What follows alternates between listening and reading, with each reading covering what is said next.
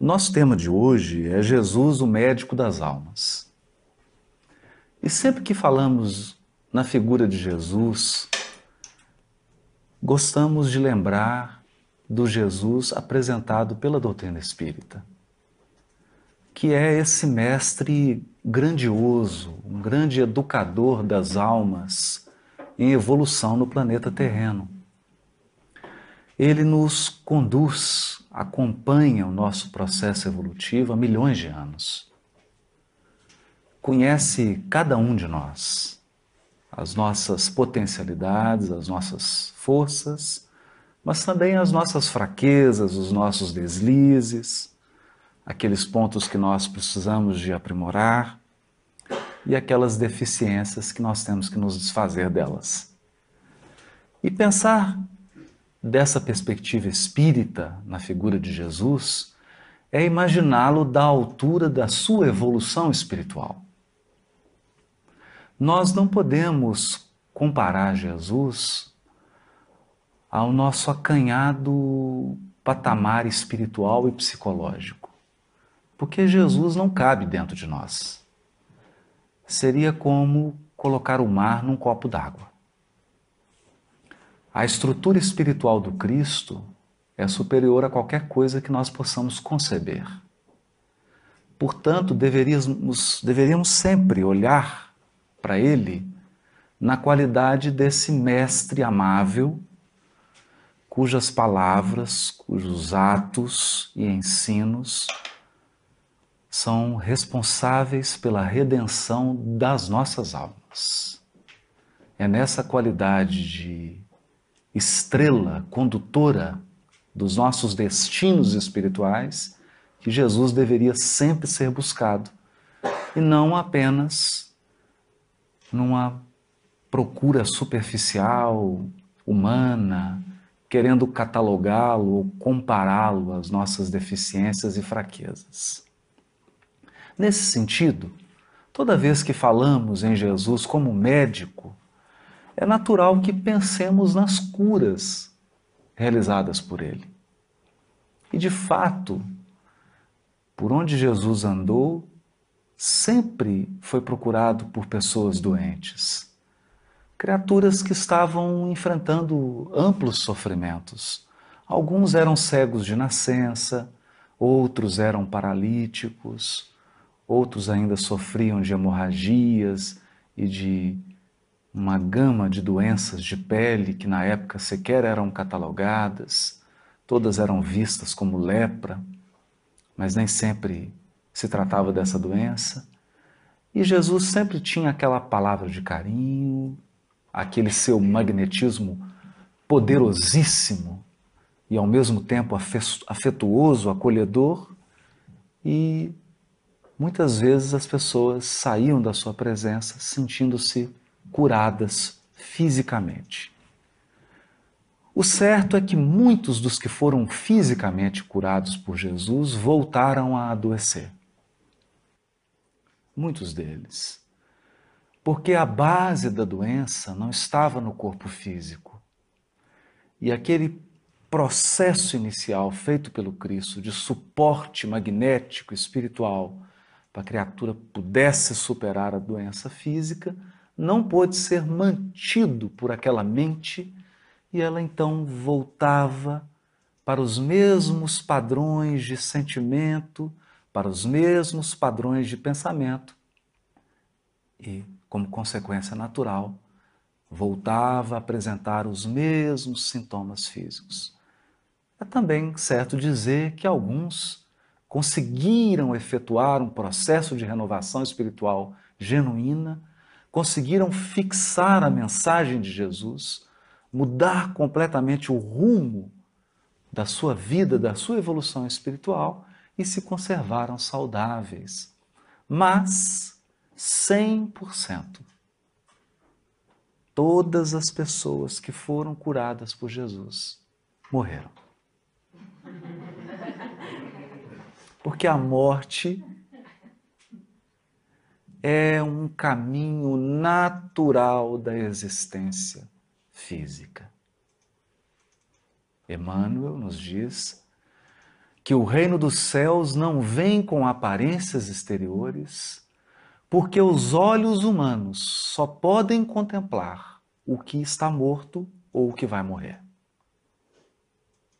Tudo que nós enxergamos está num processo que se encaminha para a morte. Corpos físicos, plantas, animais, terrenos, construções. Nós nos perguntamos sobre as grandes civilizações do passado, que sobraram delas senão ruínas. Nós nos perguntamos sobre os grandes vultos do passado. Todos passaram pelos umbrais da morte. Todos tiveram que passar pela transição do túmulo. Então, nada no mundo físico, nada é permanente. A característica principal da vida física é a impermanência. Durante um tempo, nós estamos com algumas pessoas, durante um tempo, nós temos um corpo físico, durante um tempo, nós exercemos uma profissão Durante um tempo nós podemos deter poder, durante um tempo determinado nós detemos poderio econômico, mas todas essas coisas passam com a ação do tempo. Tudo se renova e a lei de destruição cumpre sempre o seu objetivo, que é auxiliar a lei de progresso todo o progresso se efetua, se efetua com mortes e renascimentos, destruição e construção. Portanto, é sempre preciso considerar que quando falamos de saúde, nós estamos falando da saúde do corpo físico. Porque a saúde do corpo físico é sempre relativa, já que o nosso corpo se encaminha para a morte. Ele sofre um processo natural de desgaste é da natureza do corpo físico acabar, desgastar-se, até que ele não tenha mais forças e liberte o espírito para novos ângulos do seu desenvolvimento espiritual. Nesse sentido, é bom enxergar Jesus como médico do espírito. Porque quem verdadeiramente adoece é o espírito. E quem conserva a verdadeira saúde é o Espírito. Mas seria apenas poético dar um título a Jesus de médico das almas, se nós de fato não estudarmos com reflexão, com paciência, quais são as doenças da alma. Por que adoece a alma? Quais são as causas do adoecimento do espírito? O que nos atinge, o que nos afeta, a ponto de adoecermos, até que um dia o corpo físico expresse aquilo que vai dentro de nós.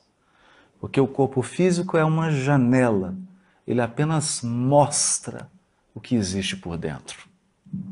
Ele apenas reflete o que existe por dentro é, investigando o espírito e as suas potencialidades, nós nos recordamos de uma passagem bastante emocionante que está no livro Ação e Reação, psicografado por Francisco Cândido Xavier e ditado pelo espírito André Luiz.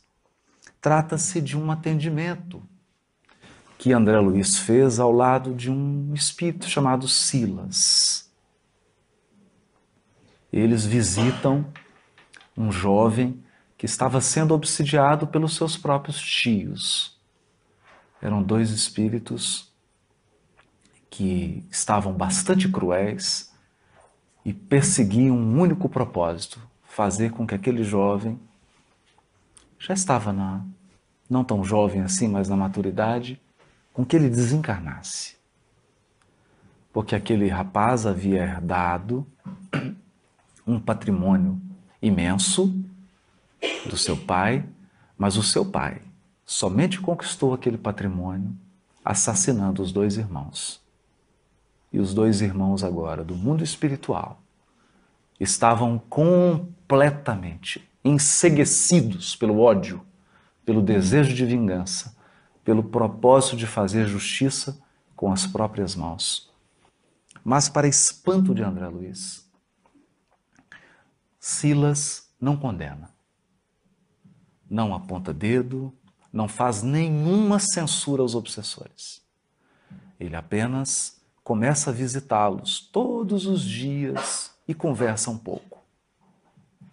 Como se tivesse interessado em aprender técnicas de obsessão. E num desses dias, Silas, visando o aprendizado de André Luiz, faz uma pergunta aos obsessores. Qual era o processo que permitia a eles ter acesso à mente daquele rapaz e exercer um domínio sobre ela? Então, o obsessor Leonel dá uma aula. Uma aula que nós espíritas deveríamos estudar dezenas e dezenas de vezes.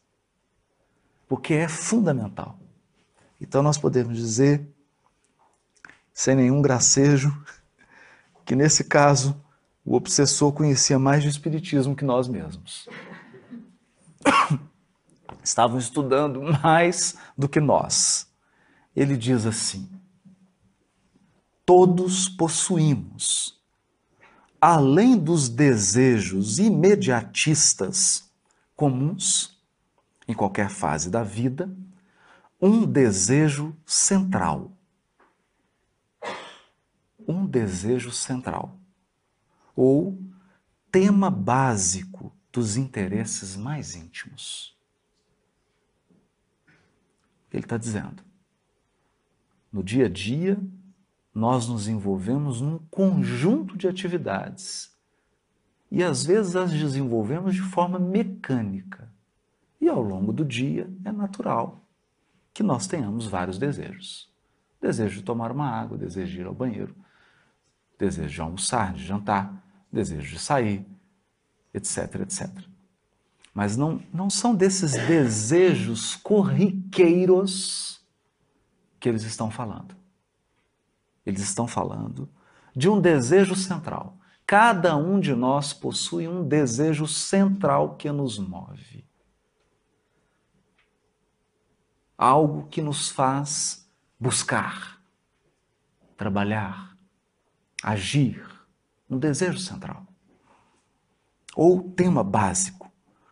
Por isso, além dos pensamentos vulgares comuns que nos aprisionam à experiência rotineira, emitimos com mais frequência os pensamentos que nascem do desejo central que nos caracteriza. Pensamentos esses que passam a constituir o reflexo dominante de nossa personalidade. Por que reflexo? porque nós emitimos esse pensamento e captamos o mesmo tipo de pensamento de outras mentes, quer sejam elas encarnadas, quer sejam desencarnadas. Isso então estabelece um circuito de troca mental, em que a criatura passa a vibrar num circuito fechado por 10, 20, 30, 40, 50, 60, 70, 80, 90 anos.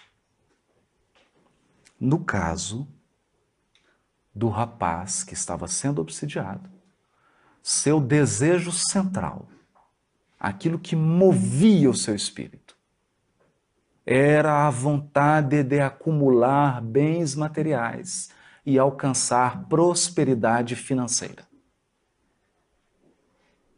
Era esse o desejo central. Essa era a mola básica do seu psiquismo. Ele pensava várias coisas, mas milhares de vezes ao longo do dia ele voltava para esse pensamento do dinheiro, dos bens. E assim emitia e captava pensamentos. Desse modo, Continua o obsessor. É fácil conhecer a natureza de qualquer pessoa em qualquer plano, através das ocupações e posições em que prefira viver. Assim é que a crueldade é o reflexo do criminoso. Que interessante. A tônica do criminoso é a crueldade. A cobiça é o reflexo do usurário. A maledicência é o reflexo do caluniador. O reflexo do ironista. E a irritação é o reflexo do desequilibrado, tanto quanto a elevação moral é o reflexo do santo.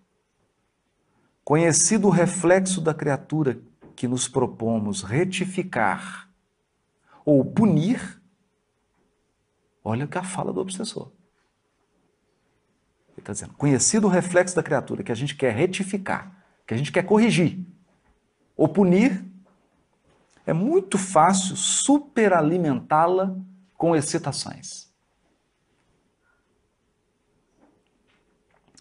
Excitações constantes, robustecendo-lhe os impulsos e os quadros já existentes na sua imaginação, e criando outros que se lhe superponham, nutrindo-lhe dessa forma a fixação mental. Aqui que está o ponto. Fixação mental. A questão é que, como na qualidade de encarnados, nós somos envolvidos num certo torpor, porque o encarnado, quando desdobra, como que você distingue um espírito desencarnado no mundo espiritual e o, o encarnado que está desdobrado? O encarnado desdobrado é sempre sonolento. Ele parece um sonâmbulo, com raras exceções. Basta lembrar dos nossos sonhos. Os nossos sonhos são relâmpagos de lucidez. Porque a maioria dos encarnados dorme. Dorme. Um sono. Que é o sono da falta de presença, da falta de atenção. A maioria das coisas que faz, faz mecanicamente e não se percebe do que o move, não se dá conta de quais desejos o levam a fazer coisas. Ele simplesmente faz, inconsciente. Então, o grau de inconsciência é tão profundo, tão profundo, que o que ele tem vontade de fazer, ele faz sem pensar, nem que ele está com vontade. Esse é um ponto importantíssimo. E é em cima desse elemento que muitas vezes as obsessões se tornam tão simples, tão simples, tão simples, porque basta soprar a brasa. Nenhum obsessor coloca algo que não já está em você, que não está em mim. Ninguém introduz um elemento novo, ele simplesmente sopra o que já existe em mim. Então, o irritado é simplesmente estimulado. Ele já é irritado. Ele já age com nervosismo naturalmente. Ele não consegue refletir sobre a sua própria ansiedade. A sua resposta já é automática. Ele é um sonâmbulo, ele não pensa, ele não sente, ele não para, não se conhece. Não há espelho, ele não se enxerga. Esse é um ponto importantíssimo. Porque basta uma singela influência, basta um alimento, e a criatura sai fazendo automaticamente como se fosse um droide teleguiado. Teleguiado. É sobre esse ponto que o obsessor explicava para Silas. Mas por que estamos lendo esse texto, já que o tema é Jesus, o médico das almas? Né?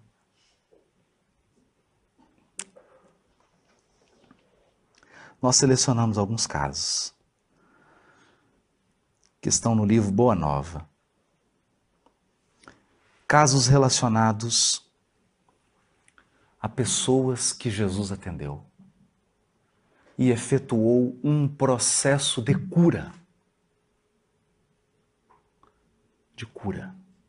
Mas como se deu essa cura? Quando a criatura se aproximava do Cristo, imediatamente ele já percebia qual era o tema central daquele espírito. Qual era o desejo central daquele espírito? E qual era o seu grau de inconsciência? A sua falta de percepção de si mesmo. Então nós vamos começar por Madalena. Maria de Magdala procurou Jesus constrangida. Porque os apóstolos eram homens que experimentavam um processo religioso do judaísmo bastante preconceituoso. Naquela época, a mulher não era valorizada, como é hoje. Ela não tinha a liberdade e a igualdade que tem hoje, pelo menos nos países mais educados e mais desenvolvidos. De modo que Maria, Madal Maria de Magdala era mulher e por isso era sempre colocada à margem. A questão é que, além de ser mulher, Maria de Magdala era uma cortesã, uma prostituta de luxo morava numa cidade maravilhosa e era dona de uma beleza incomum. Frequentava a casa de Maria de Magdala, homens poderosos da época, grandes oficiais romanos, homens vindos da Grécia, da Síria, de todas as partes, que procuravam naquela mulher e viam nela apenas uma oportunidade de dar invasão ao desejo central dos seus espíritos, que era o desejo sexual. E Maria de Magdala, vivendo em meio a esse luxo das sedas, dos perfumes, das comidas, de ser cortejada, de ser apreciada, de ser elogiada, de receber presentes, porque isso toca o elemento feminino de um modo muito especial, ansiava e se alimentava disso. Mas quando ela ouve Jesus falando do amor, Maria de Magdala começa a enxergar onde, em que área em qual setor o seu espírito estava enfermo. Isso é fundamental. Porque, como nós temos um hábito de encarar a enfermidade apenas do corpo físico, é dificílimo ver a enfermidade do espírito. E todos somos enfermos do espírito. Todos. Alguns enxergam, outros não. Alguns vão enxergar em poucos anos, outros vão precisar de 400, 500 anos para enxergar. Maria de Magdala enxergou. Porque quando ela ouviu Jesus falar do amor, ela percebeu que ela, na verdade, no fundo, no fundo da sua alma, no mais profundo do seu espírito, ela desejava ser amada. E ela desejava amar. Mas, como ela não tinha consciência de si mesmo, como ela era, não, não era capaz de enxergar-se nem de conhecer-se. Maria de Magdala vivia num determinismo. Ela não conseguia ser senhora do seu desejo. Era o seu desejo que era senhor dela. Então ela era cortesã e vivia aquelas experiências porque não entendia o seu desejo, porque não sabia lidar com aquela força, não sabia lidar com aquele potencial. Então ela procura Jesus.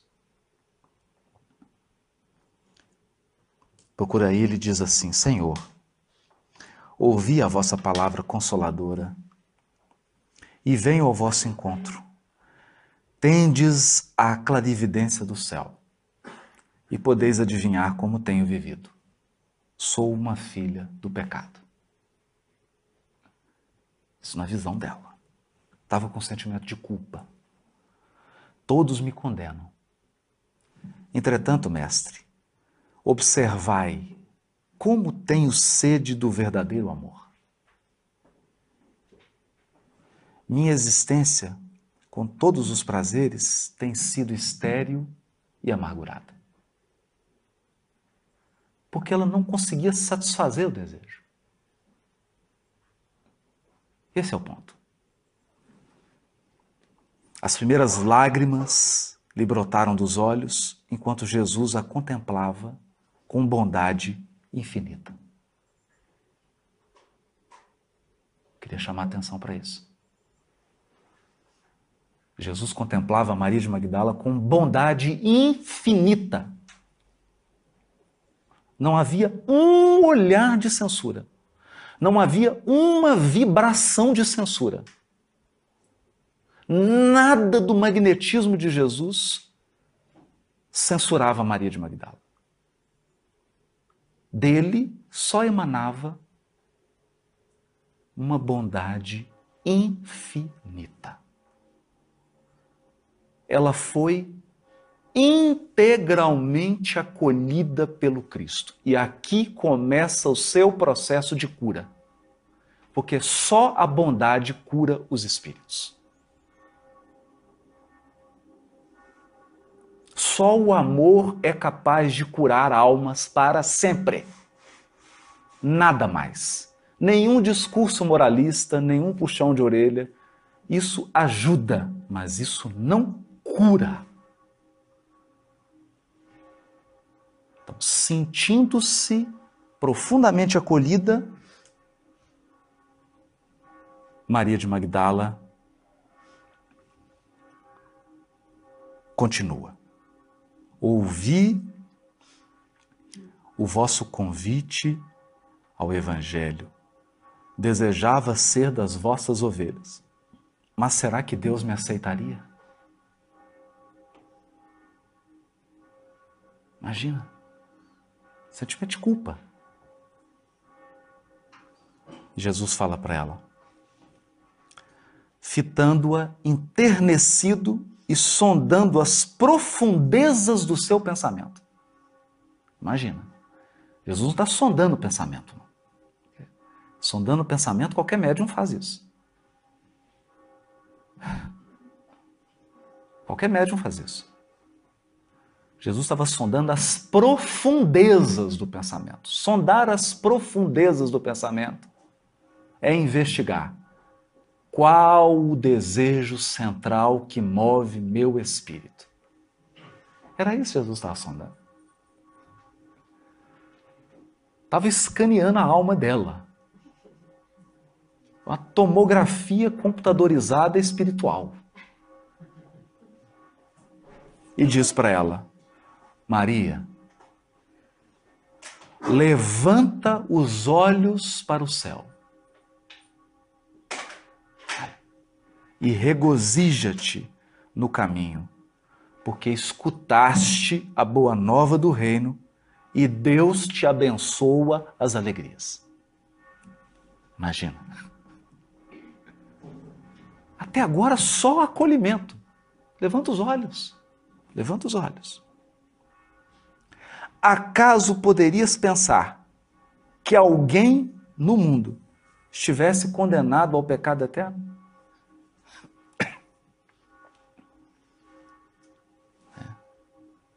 Onde então o amor de nosso Pai? Onde o amor? Nunca viste a primavera dar flores sobre uma casa em ruínas? A primavera encher de flores uma casa em ruína, as ruínas são as criaturas humanas. Porém, as flores são a esperança em Deus.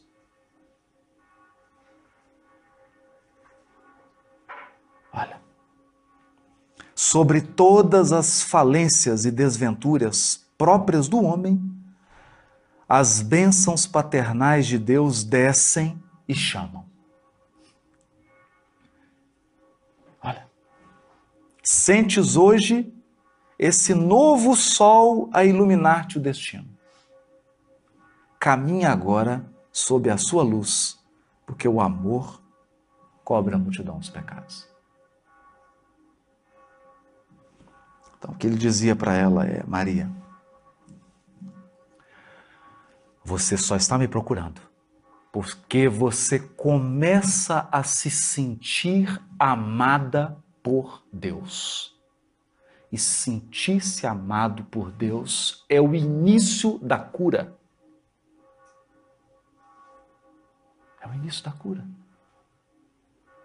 Porque quando eu me sinto verdadeiramente amado por Deus, eu me liberto do sentimento de culpa e uso toda a minha energia para a minha transformação, não para o pranto. Se Paulo de Tarso tivesse gastado as suas energias em lamentações, ah, eu matei, ah, eu fui perseguidor, ah, o que, que eu vou fazer? Eu fiz isso ele não teria dado um passo na direção do Cristo. Um passo. Então, aqui o que Jesus mostra para ela é que o seu processo de restauração espiritual se iniciaria pelo amor. Sentir o amor esse amor convite, esse amor que chama, esse amor que nos conclama para uma nova experiência, para uma experiência mais alta, mais profunda, onde a gente se conheça mais, onde a gente deixe de ser um robô fazendo coisas mecanicamente e passe a fazer tudo com intenção, com propósito com objetivo, sentindo cada segundo, agindo com consciência plena do que faz. E ela, ela respondeu a ele: No entanto, Senhor, tenho amado. E é verdade. O que ela estava dizendo era verdade. Ela não estava sabendo dominar o seu amor, mas ela estava tentando. E tenho sede de amor.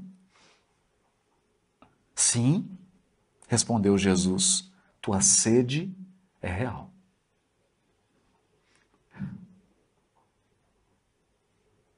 Imagine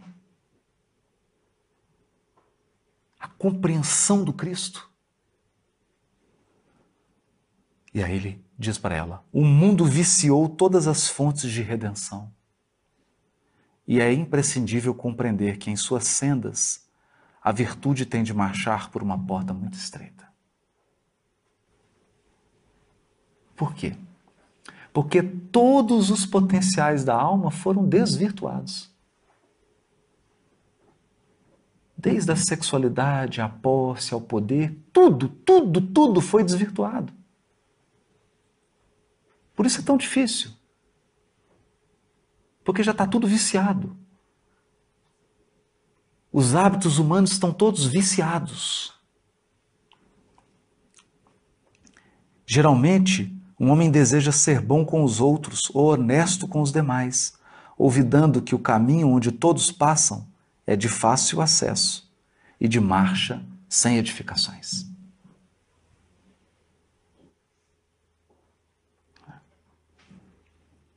A virtude no mundo foi transformada na porta larga da conveniência própria. Aos que amam, aos que lhe pertencem o círculo pessoal. Os que são sinceros com seus amigos. Os que defendem seus familiares. Os que adoram os deuses do favor. Que é hoje um câncer da religião. O Deus do favor. Eu faço isso, eu sigo Deus, mas Ele precisa me dar presentes. Presentes. Precisa curar meus familiares, precisa resolver meus problemas. Precisa me dar algo, né? O Deus do favor. Ou do favoritismo.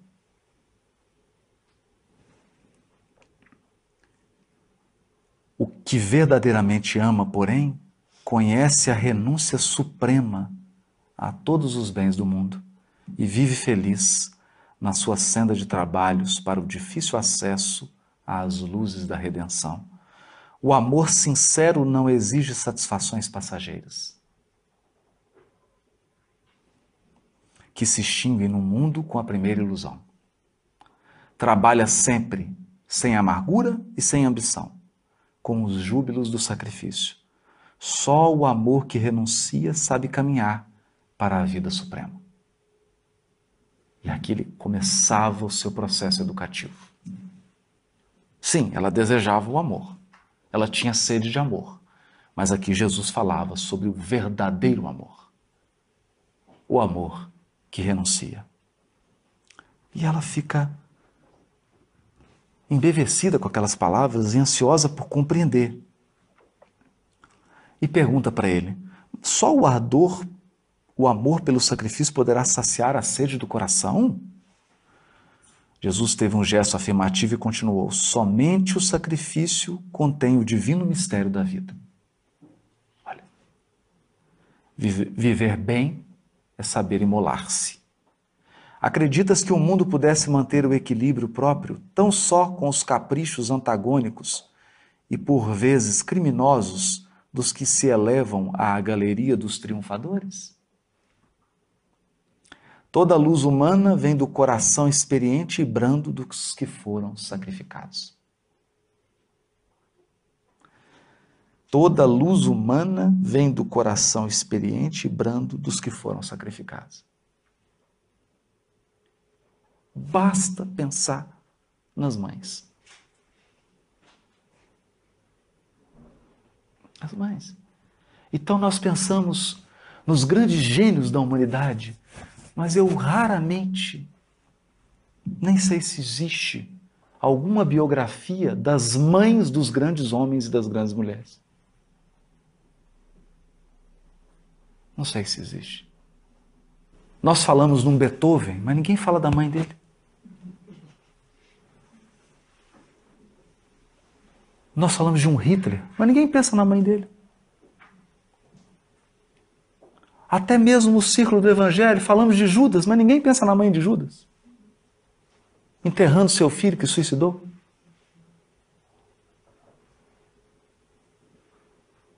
Pensamos nos grandes nomes da fortuna, da política, do poder, das letras, das artes.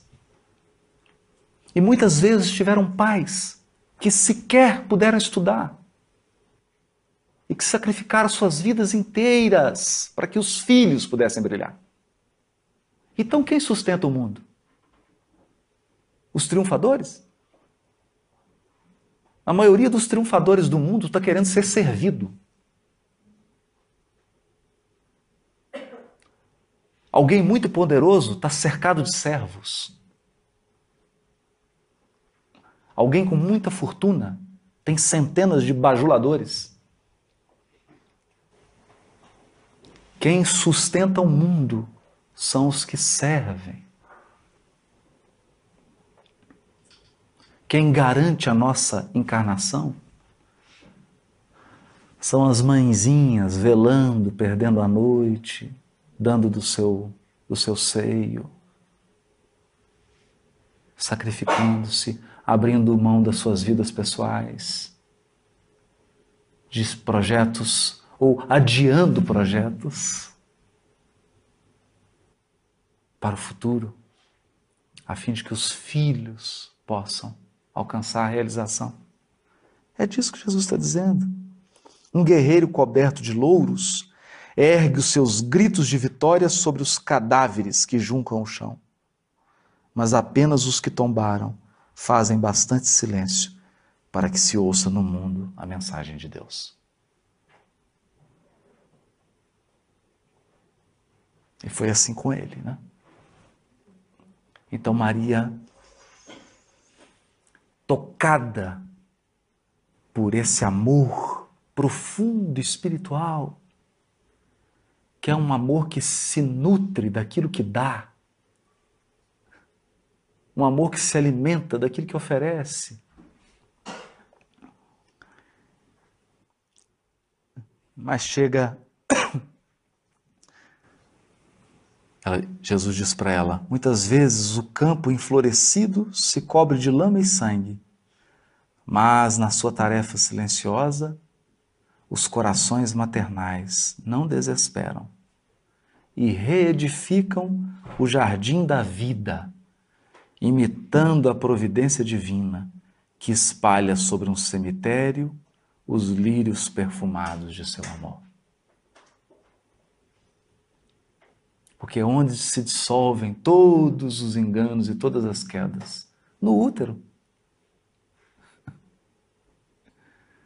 É no útero que começa toda a renovação, toda a redenção espiritual.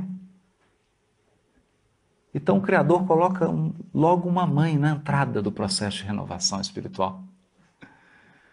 Quem está no mundo espiritual e precisa se renovar, mergulha no útero. E encontra uma mãe.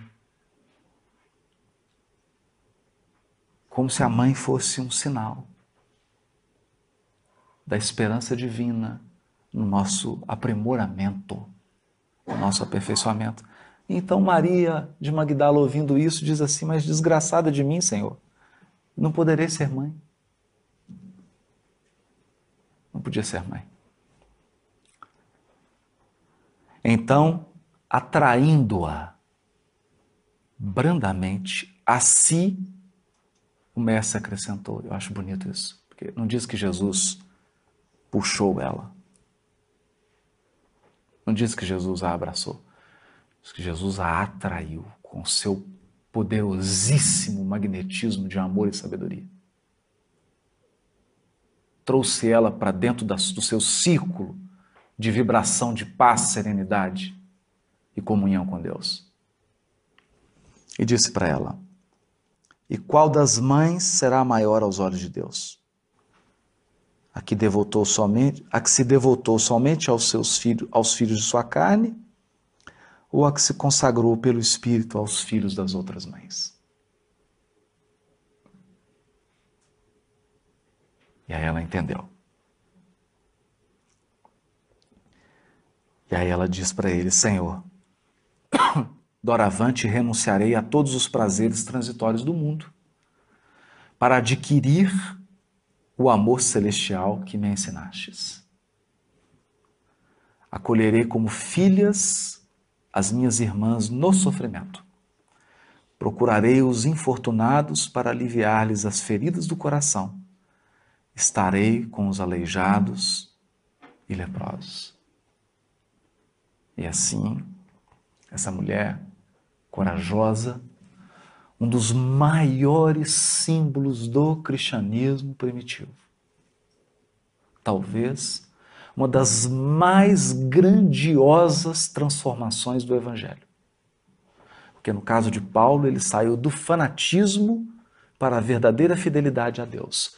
Maria de Magdala saiu do vício sexual, do vício, o vício dos prazeres, para um amor espiritual. É muito mais difícil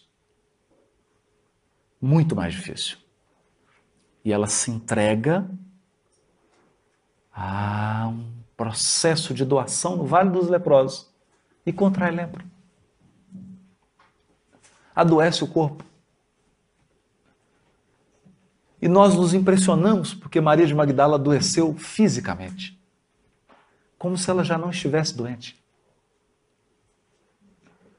Porque, na verdade, quando o seu corpo expressou a lepra, é porque o seu espírito estava se purificando.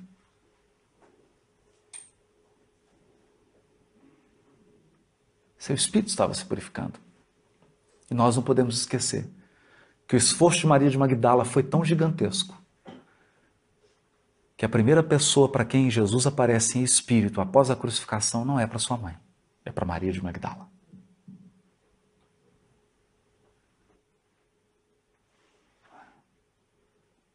Em resposta ao gigantesco movimento interior que Maria de Magdala fez, ela foi curada. Porque agora ela desejava ser amada, do mesmo jeito. Ela desejava amar, mas de um jeito diferente. Porque ela não se entregava mais a esse desejo de maneira mecânica, inconsciente, de maneira carente, inconsequente. Agora ela tinha domínio de si mesma. É ela que estava no comando do seu desejo central. E tornou-se um vulto do amor. Um vulto do amor. Conta Humberto de Campos que ela andava pela cidade já muito leprosa. As portas todas se fecharam e ela então desencarna sozinha. E quando ela se vê fora do corpo, percebe que as mãos de Jesus tocavam nela, dizendo para ela que ela havia vencido, que ela havia alcançado aquele amor que renuncia, que ela estava curada. Era o médico das almas curando um espírito. Mas nós temos outro caso. Temos um caso bastante especial, é o caso de Bartolomeu. O caso de Bartolomeu é um caso curioso. Bartolomeu era um pescador da cidade de Dalmanuta. Bartolomeu vivia numa família bastante conturbada. Os seus irmãos não tinham nenhuma afinidade com ele, nem mesmo seu genitor gostava muito dele. E Bartolomeu era uma pessoa muito triste, muito depressiva. Dessas pessoas que sempre acham que estão perdendo, são irritados, é, acham que todo mundo está fazendo, dando prejuízo nele. É, era alguém inconformado com a sua situação de pobreza, inconformado com o progresso daquelas pessoas que ele achava que eram ímpios, que não deveriam ter prosperidade. Então, Bartolomeu estava meio que sem lugar no mundo. O seu desejo central, na verdade, isso fica revelado no capítulo 8 do livro Boa Nova, chamado bom ânimo, o desejo central de Bartolomeu era alcançar prosperidade. Ele não se conformava. Bartolomeu, psicologicamente, nos lembra aquele espírito que, numa encarnação anterior, teve muitas facilidades materiais e vem numa encarnação com pouquíssimos recursos. Então, esse espírito fica muito entristecido e com uma alta dose de revolta no coração. Ele não consegue se relacionar, ele está sempre incomodado, nada é suficiente, ninguém gosta dele, e ele assume uma atitude então que vai se fechando, se fechando. Quanto mais ele se fecha, mais as pessoas se afastam dele, mais o o isolam e gera-se um ciclo vicioso de solidão, de tristeza, de depressão, e a pessoa vai entrando num caminho sem volta. Esse era o perfil de Bartolomeu. E ele então procura Jesus e começa a falar do crime, que o crime está se alastrando no mundo, que a maldade está crescendo, que está numa crise, que a moeda na Galiléia estava fraca, é, que os governantes romanos não estavam exercendo o seu mandato, estava tudo ruim. Pintou aquele quadro de tempestade, aquele quadro fechado, um tempo sombrio. E Jesus ouve Bartolomeu, que estava quase chorando, fita-o brandamente, brandamente, e fala com serenidade para Bartolomeu. A nossa doutrina, entretanto, Bartolomeu, é a do Evangelho, ou Boa Nova. E já viste, Bartolomeu, uma boa notícia não produzir alegria?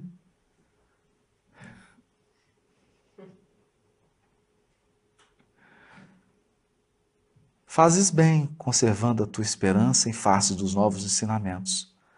Mas não quero senão acender o bom ânimo no espírito dos meus discípulos.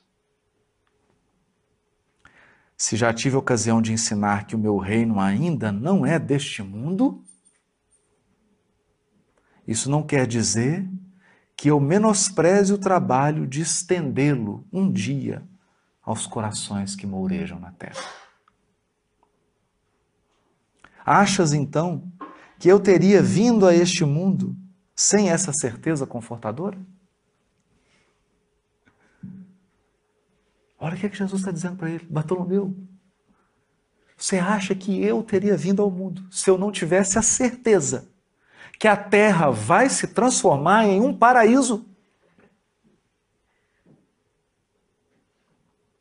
Você acha que eu teria vindo sem essa certeza?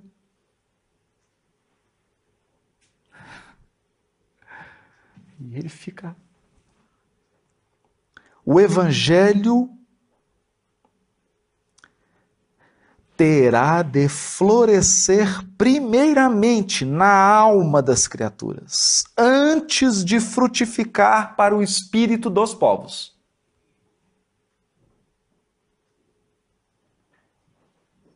E é incrível porque hoje nós vemos espíritas que estão como Bartolomeu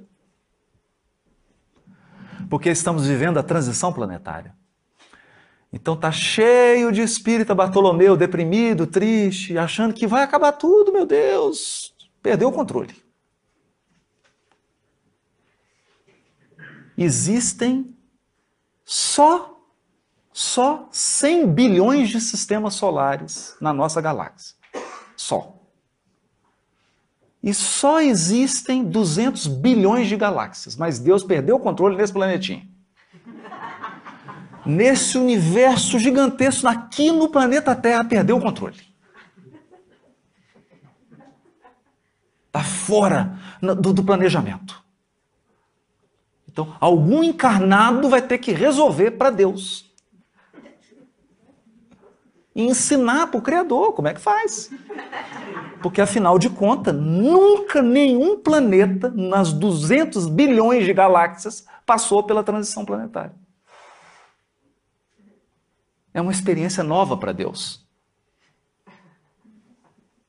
É o primeiro planeta em transição no universo infinito, desde que Deus criou, que é desde sempre. Entende? é o olhar Bartolomeu. Então, Jesus diz: o Evangelho tem que florescer primeiro nas almas, para depois frutificar no espírito das nações. Nós não veremos Evangelho nas coletividades, nas nações enquanto as almas não forem evangelizadas. É por isso que o nosso trabalho é de evangelização de corações, não de multidões.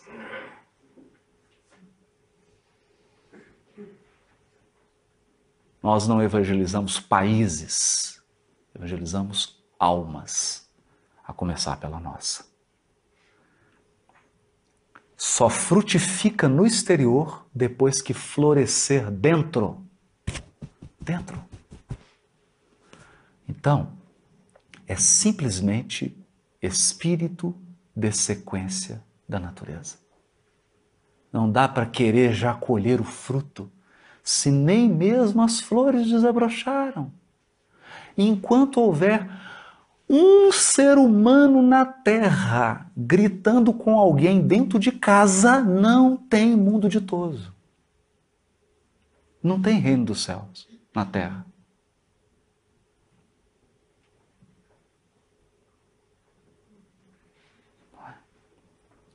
Enquanto houver um, um ser humano no planeta que não conseguir ser 100% honesto nos menores gestos da sua vida, no uso do papel higiênico num banheiro público que ele está sozinho, não tem reino dos céus.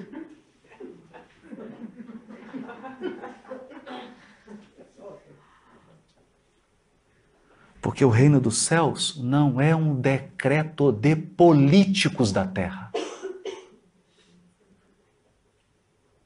O reino dos céus é um patamar espiritual a ser atingido por cada um de nós.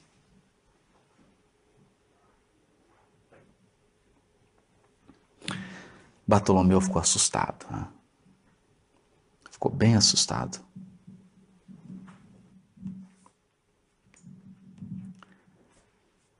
E Jesus continuou. Mas falou para ele: Venho de meu Pai. Fala de Jesus é tão forte, né?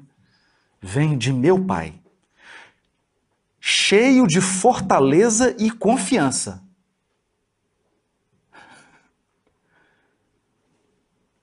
E a minha mensagem terá de proporcionar grande júbilo a quantos a receberem de coração.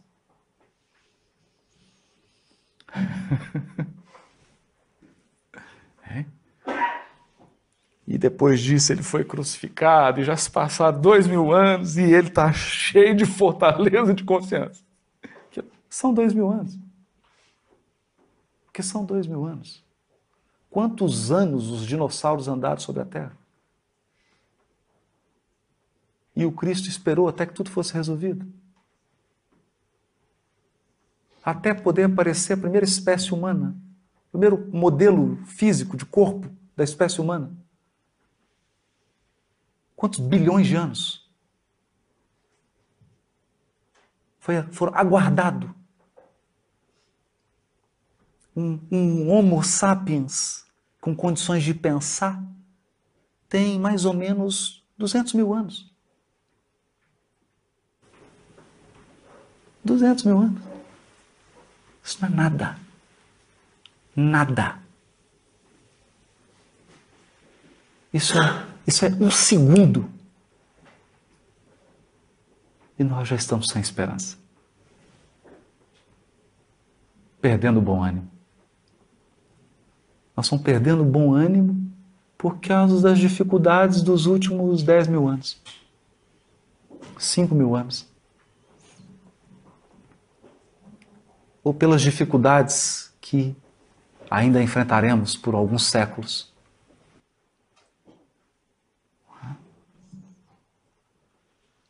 A vida terrestre, continuou Jesus, é uma estrada prodigiosa que conduz aos braços amorosos de Deus. Olha, o trabalho é a marcha, a luta comum é a caminhada de cada dia os instantes deliciosos da manhã e as horas noturnas de serenidade são os pontos de repouso. Mas ouve-me bem, na atividade ou no descanso físico, a oportunidade de uma hora, de um, de um leve aceno, de uma palavra humilde, é o convite de nosso Pai para que semeemos as suas bênçãos sacrossantas. Em vista dessas razões, observamos que os viajantes da terra estão sempre desalentados. Na obcecação de sua vontade própria, ferem a fronte nas pedras da estrada, cerram os ouvidos à realidade espiritual, vedam os olhos com a sombra da rebeldia e passam em lágrimas, em desesperadas imprecações e amargurados gemidos, sem enxergarem a fonte cristalina, a estrela carinhosa do céu, o perfume da flor, a palavra de um amigo, a claridade das experiências que Deus espalhou para a sua jornada em todos os pontos do caminho. Olha, como se Jesus estivesse dizendo: Bartolomeu, é preciso aprender uma nova matemática. Uma nova matemática a habilidade de somar dádivas. Nós esquecemos isso. Nós só sabemos somar dificuldades. Nós não conseguimos somar dádivas. Você pode fazer uma lista, fazer uma lista de tudo de bom que você tem na sua vida e de tudo de ruim. Vai ver que, invariavelmente, a lista das coisas boas são maiores que as coisas ruins. Com certeza. É porque não dá para ter tudo. Não dá para ter tudo. Então nós temos que nos desfazer de certas expectativas é pueris, é o que Jesus dizia para ele. Ele, mestre, os vossos esclarecimentos dissipam os meus pesares, mas o Evangelho exige de nós fortaleza permanente? é, Jesus falou para ele assim: a verdade não exige, transforma.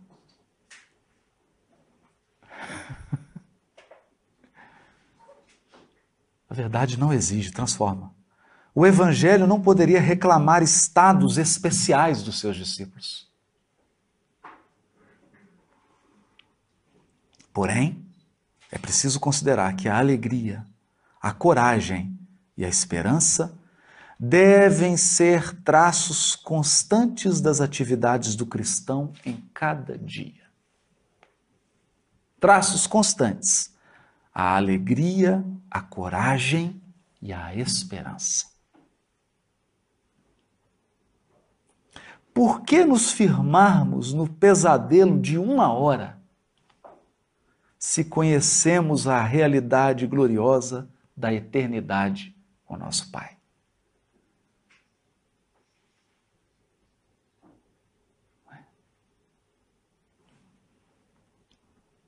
Aí ele se abre.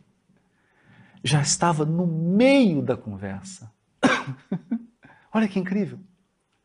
Até aqui Jesus estava cavando o poço, estava entrando na intimidade de Bartolomeu, estava entrando na Aqui ele se abre.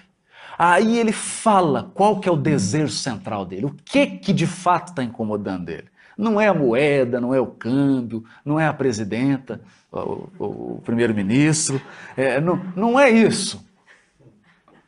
Ele vai falar o que está incomodando ele.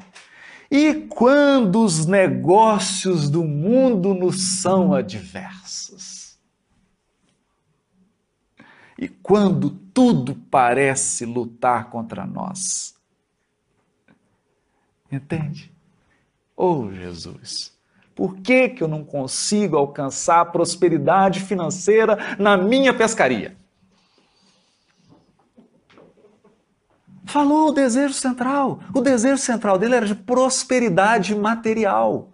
Como ele não alcançava prosperidade material, nada valia.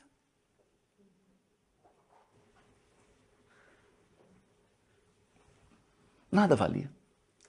E aí ele se transformava num turrão, de cara fechada, mal-humorado, triste, dessas pessoas que a gente chama que são coveiros, porque é a pessoa que você chega perto dela, Três segundos depois você já está com vontade de chorar e fazer um velório.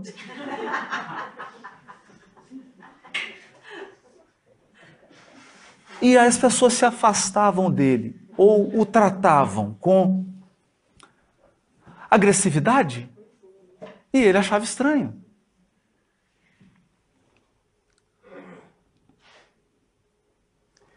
Jesus, todavia, como se percebesse inteiramente a finalidade de suas perguntas, esclareceu com bondade. Ou seja, Jesus sabia qual era o desejo central de Bartolomeu. O que que estava adoecendo o espírito dele? Adoecendo o espírito de Bartolomeu e fazendo com que ele quase estivesse perdendo a sua encarnação. Porque quando nós falamos em Jesus, médico das almas, é para dizer o seguinte: uma doença da alma pode fazer você perder a sua presente existência. E eu não estou falando de perder fisicamente. Pode perder a oportunidade atual desta encarnação. E aí Jesus responde para ele: Bartolomeu, qual o melhor negócio do mundo?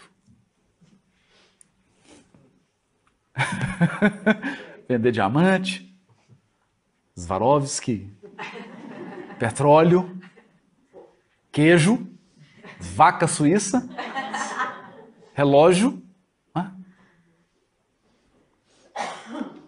Será a aventura que se efetua a peso de ouro.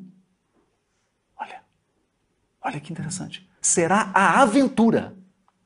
Que interessante isso que se efetua a peso de ouro, muita vez amordaçando o coração e a consciência para aumentar as preocupações da vida material, ou a iluminação definitiva da alma para Deus, que se realiza, essa iluminação, olha, olha aqui, isso aqui é importante. Iluminação definitiva da alma para Deus, que se realiza tão só pela boa vontade do homem, que deseja marchar para o seu amor por entre as luzes do caminho. Basta que a gente se encha de boa vontade para com o Criador e ele vai nos conduzir nesse processo de iluminação. Não tem nenhuma mágica, é simples. E porque é simples, é a coisa mais difícil do mundo. Porque as coisas mais difíceis do mundo são as mais simples. Não será a adversidade nos negócios do mundo. Olha, olha o que Jesus está dizendo para ele agora. Está falando para o espírito dele. No caso específico do Bartolomeu, vocês estão vendo que nós estamos trabalhando. Madalena era uma coisa. A questão de Madalena era energia sexual, amor, carência afetiva. Aqui o caso é outro. O caso é outro qual que é o meu, qual que é o seu, cada um tem que pensar com calma depois em casa, depois da palestra. Não será a adversidade nos negócios do mundo um convite amigo para a criatura semear com mais amor?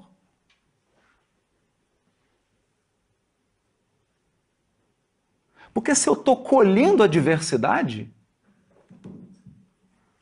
é porque a minha semeadura não foi boa. Então, se em alguma área da minha vida a resposta que eu estou obtendo da vida é adversidade, não será esse um convite para eu aprender a semear? Então, se a minha adversidade é na relação afetiva, conjugal, não será um convite para eu semear mais amor? Para eu aprender a amar? sair dessa postura do carente chorão e passar a amar, aprender a semear amor. Olha o que Jesus está dizendo para ele. Um apelo indireto que o arranque às ilusões da terra para as verdades do reino de Deus?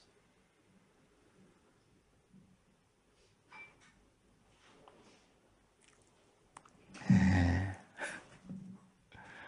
Aí ele tentou a última, né?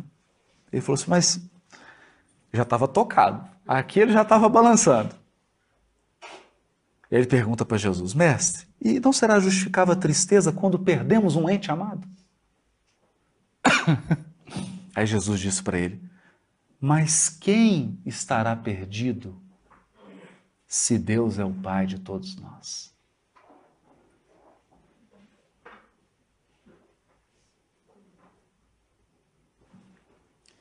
Se os que estão sepultados no lodo do, do crime hão de vislumbrar um dia a alvorada da redenção, por que lamentarmos em desespero o amigo que partiu ao chamado do Todo-Poderoso?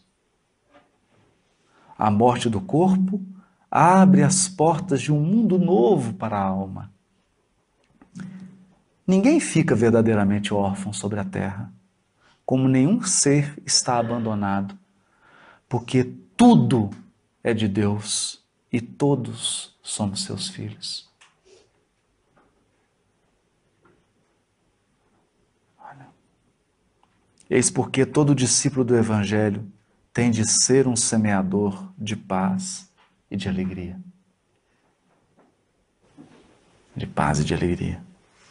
Jesus entrou em silêncio, como se houvesse terminado a sua exposição. Acabou. Estava curado, Bartolomeu. Ele foi para casa, quando abriu a porta da sua casa, já logo recebeu aquele xingo do pai, os irmãos começaram a xingar e todo mundo já sabia. Porque os relacionamentos são como xadrez. É simples. Sempre tem aquela pessoa, basta ela falar duas palavras, você já está gritando com ela. E ela já sabe quais são as palavras. Porque os relacionamentos estabelecem uma dinâmica. Então, quando ele chegou, o pai falou aquelas palavras, Bartolomeu, tranquilo. Aí o pai falou: e agora? Que peça que eu mexo? Não sei irritá-lo mais. Aí os irmãos falaram alguma coisa, ele não disse nada.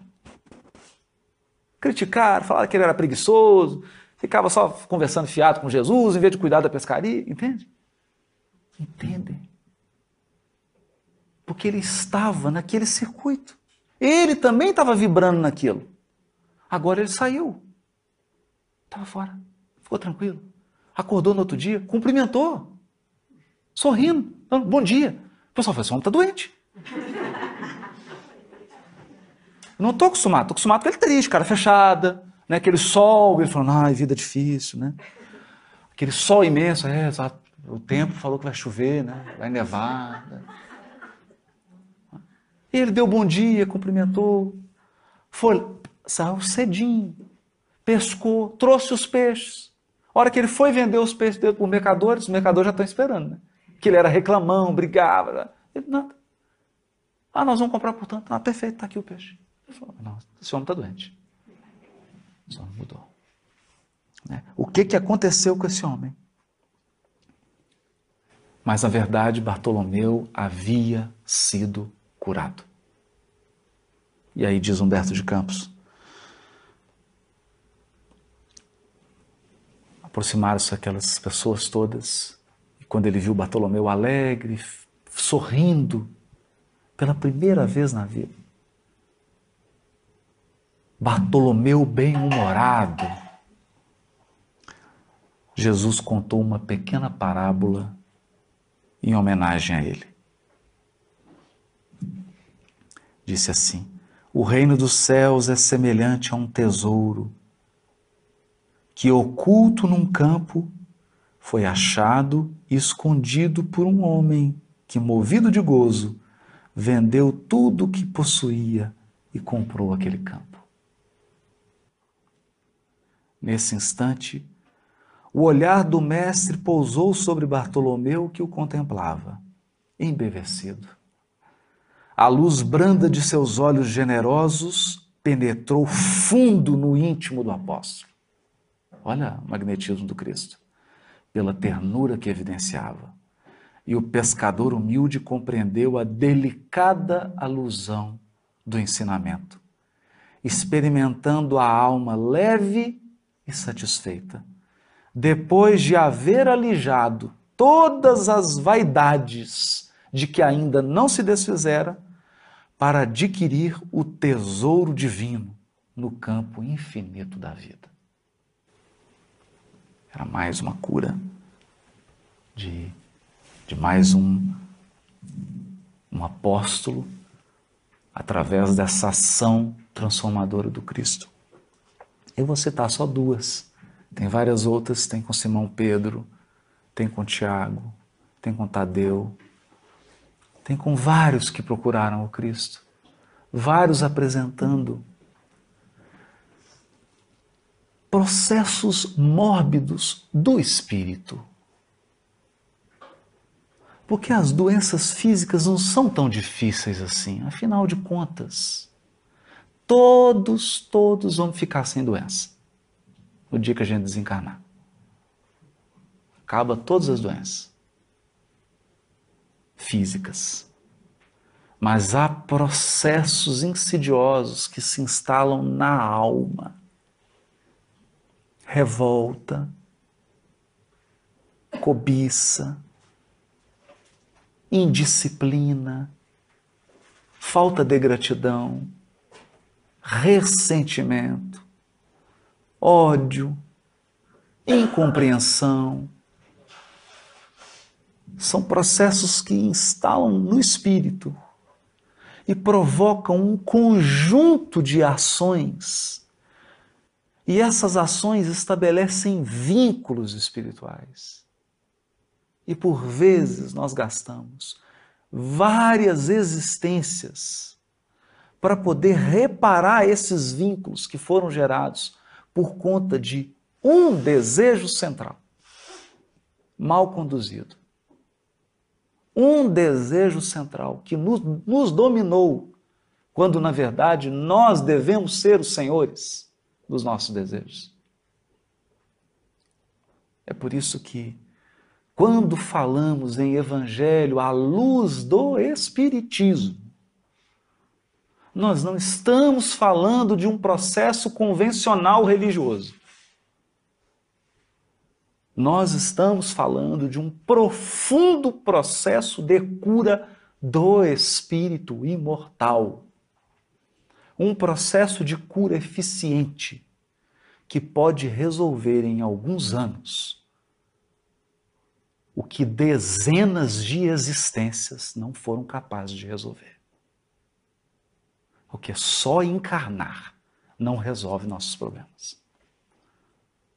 Só voltar à vida física não é a equação definitiva se não houver um processo de renovação, de restauração, de renascimento interior à luz do Evangelho. Fica difícil restabelecer a cura do nosso espírito e voltar para casa. Voltar para casa. Afinal de contas, estar num corpo de carne não é o nosso natural. Nós somos espíritos. O mundo espiritual é o nosso lar. A vida espiritual é a nossa vida verdadeira e genuína. Então, que as vibrações do Cristo, através das suas palavras e dos seus ensinos, possam nos alcançar e fazer por nós o que fizeram com todos esses espíritos que encontraram Jesus. E não, não digamos que não temos o Cristo diante de nós, porque Ele está presente através das vibrações do seu poderosíssimo amor e do seu poderosíssimo pensamento, e, sobretudo, pelas palavras grafadas no seu Evangelho e agora nos ensinos do Consolador prometido. Muito obrigado pela atenção de todos.